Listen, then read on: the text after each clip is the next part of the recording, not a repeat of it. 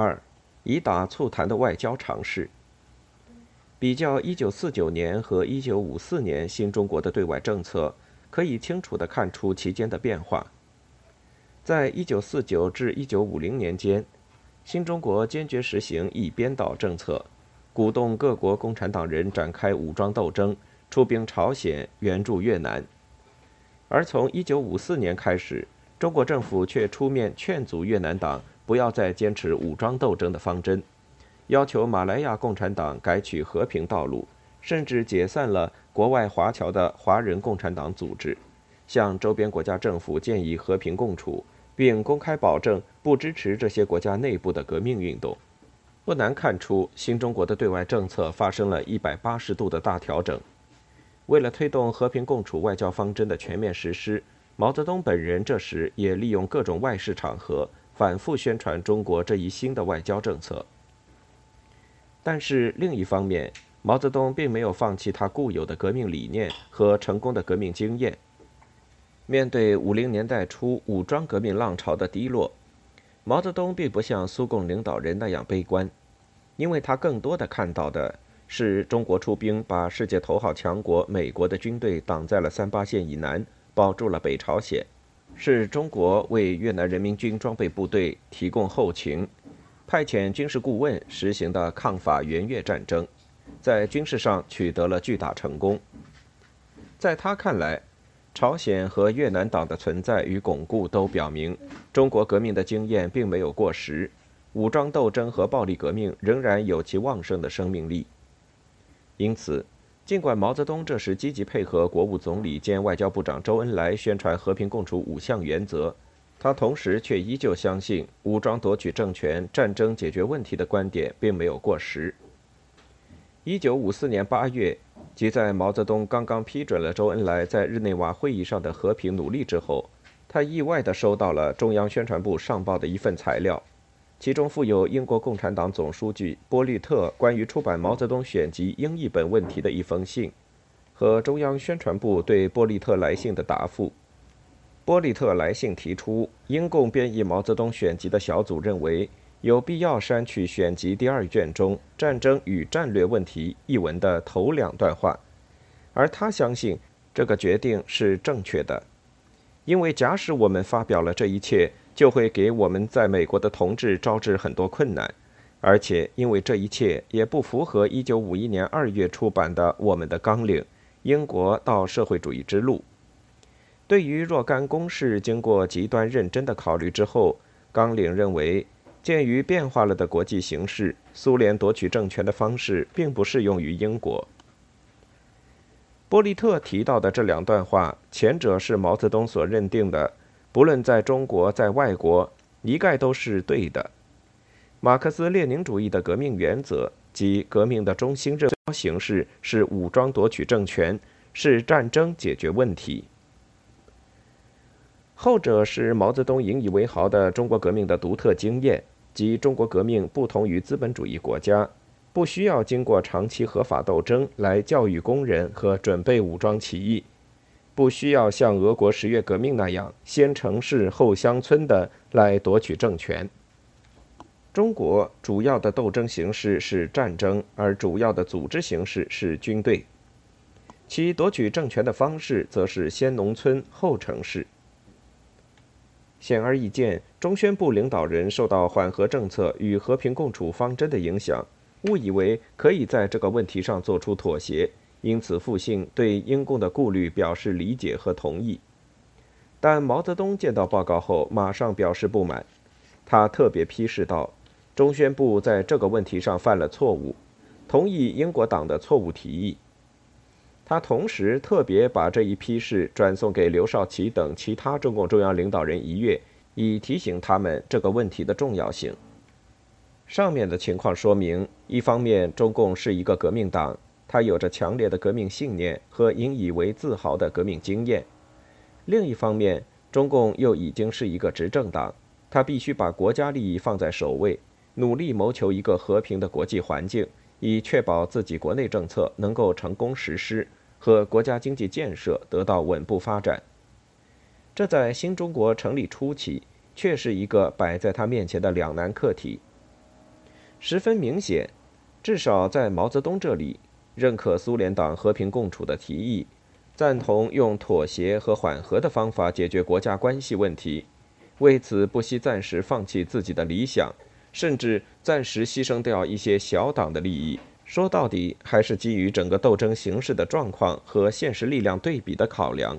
是为了满足眼前国家利益需要的一种政策选择。和平共处的方针在一九五四年正式提出之后，在外交上很快就给中国带来了极大的好处，周边国家政府的疑惧心理明显的减少了，与中国建交的国家迅速增加，对外贸易的开展变得容易。中国政府的代表开始出现在亚非各国的会议当中，美国对中国的孤立和封锁政策开始被冲破。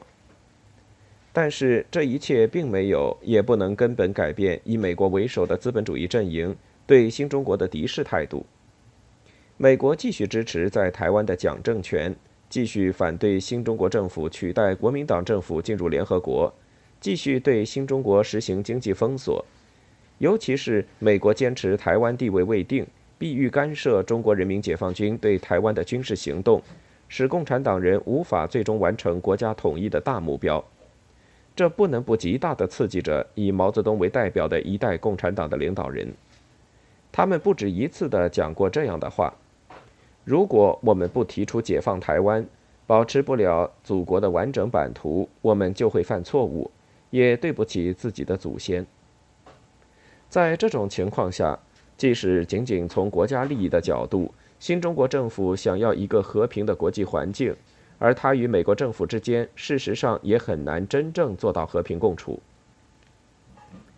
考虑到新中国在可以预见的未来几乎没有与美国军队在海上作战的可能性，因此从解放台湾、彻底消灭国民党政权、达成统一中国版图的现实需要出发。中国政府在推行和平共处政策之初，自然不会不设想与美国达成缓和与和解的可能性。达成这种缓和有两种途径，其一是通过向亚洲周边国家和全世界宣传中国和平共处的方针，使美国孤立中国的政策不能得逞。用毛泽东自己的话来说，就是要达到联合多数、孤立少数的目的。他特别解释过他的这一看法，说他之所以在1954年下半年以后开始积极赞成，甚至对周边国家领导人公开宣传和平共处方针，一个重要原因是因为他发现，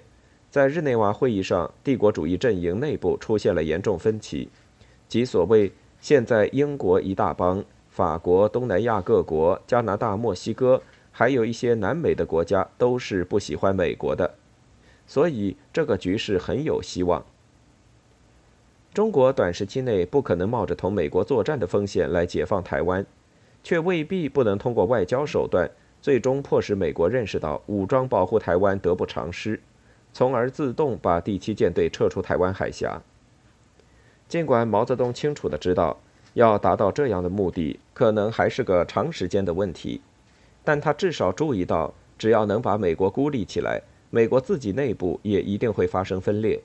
因而他深信，对美国这样的国家也不是没有文章可做的。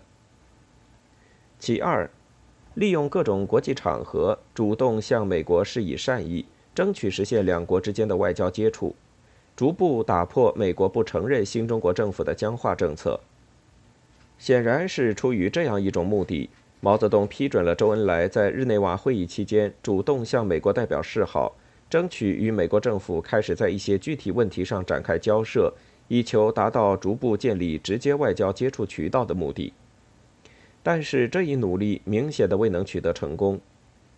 当毛泽东得知美国代表始终充满敌意，甚至拒绝与周恩来握手的消息之后，他很快就开始担心中国的这一主动会不会被美国人误以为是一种示弱的表示。只用了三年左右时间，就打败全副美式武装的国民党军队，和在朝鲜战场上同美国直接交手的经历，都是他在对美国的问题上保持着相当强的民族自尊心。他明确认为不该采取这样的行动。他后来解释说：“我当时只是在日内瓦会议上和美国人接触，这与我自己一贯的想法并不一致。看来还是原来的想法好，即坚持和美国斗争，不和美国政府发展关系，因为这涉及中国人是否真正站起来了的民族尊严问题。美国政府对新中国政府的强烈敌视态度，使毛泽东清楚地意识到，对美国绝不能片面地强调和平共处，而必须进行斗争。恰好朝鲜问题和越南问题化界解决的结果，给了毛泽东向美国人宣示新中国在台湾问题上强硬立场的一个机会。本来，周恩来在日内瓦的任务中并没有提出台湾问题的内容，毛泽东却在会议结束之际注意到。除了南北朝鲜、南北越南以外，台海两岸国共两党之间的战争状态，也是远东重要的战争策源地之一。现在朝鲜战争停了，印度支那战争停了，剩下来的就是美国加紧援助台湾进行骚扰性的战争了。如果我们这时不提出台湾问题，结果难免会造成普遍的误解，人们或者会认为台湾问题已经中立化了。或者会认为中国政府也会愿意仿照朝鲜和越南的办法，就台湾问题做出妥协。故毛泽东当即致电还在日内瓦的周恩来，提出，在朝鲜战争结束之后，我们没有及时的向全国人民提出这个任务，没有及时的根据这个任务在军事方面、外交方面和宣传方面采取必要措施和进行有效的工作，这是不妥当的。如果我们现在还不提出这个任务，还不进行工作，那我们将犯下一个严重的政治错误。根据毛泽东的提议，中共中央机关报《人民日报》迅速受命发表社论，再度强硬宣称：“中国人民一定要解放台湾，不达目的绝不休止。”八月一日，朱德总司令也在中国人民解放军建军节上公开告诫说。中国人民要解放台湾，绝不容外国来干涉。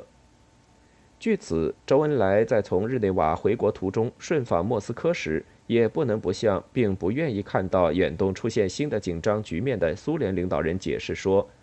中国这样做实在是别无选择，因为美国是不会甘心于日内瓦会议的失败的，必将继续执行其制造国际紧张局势、进一步扩大军事基础。”准备战争和敌视中国的政策。最近一个时期，美国与蒋介石正在商议订立美蒋共同防御条约，并且有把封锁我国的范围扩大到广东沿海及东京湾地区的可能。因此，现在我们面前仍然存在一个战争，即对台湾蒋介石匪帮之间的战争。现在我们面前仍然存在一个任务，即解放台湾的任务。提出这个任务的作用不仅在于击破美蒋军事条约，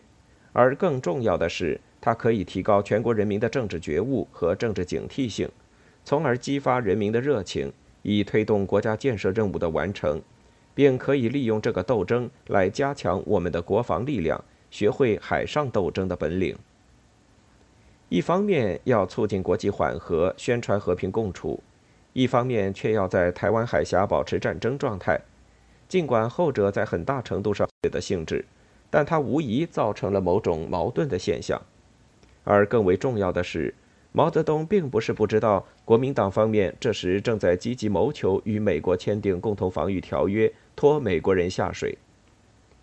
他在批准周恩来赴日内瓦与美国代表进行外交接触之时，就已经明确了要破坏蒋介石政府这一政治图谋的基本方针。